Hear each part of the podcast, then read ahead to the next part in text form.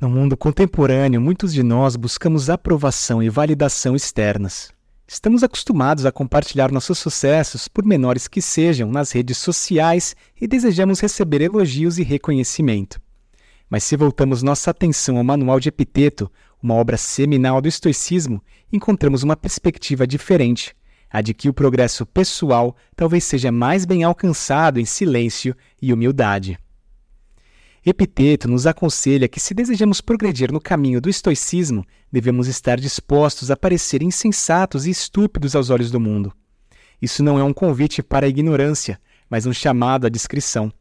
A ideia é que manter um perfil baixo nos permite focar no que realmente importa, o alinhamento de nossa vontade com a natureza.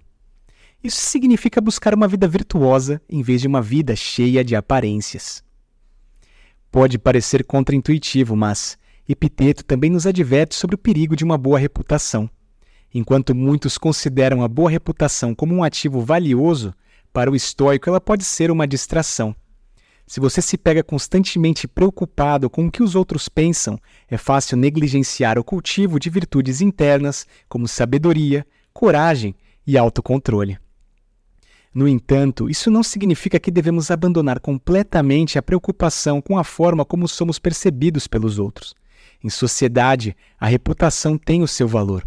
O desafio está em encontrar um equilíbrio entre manter uma presença social respeitável e não se deixar consumir pela busca de aprovação externa. Ao fazer isso, podemos focar na verdadeira tarefa em mãos, aperfeiçoar nosso caráter e viver de acordo com princípios estoicos. A busca pelo conhecimento pessoal e pela virtude é um caminho delicado, repleto de contradições aparentes.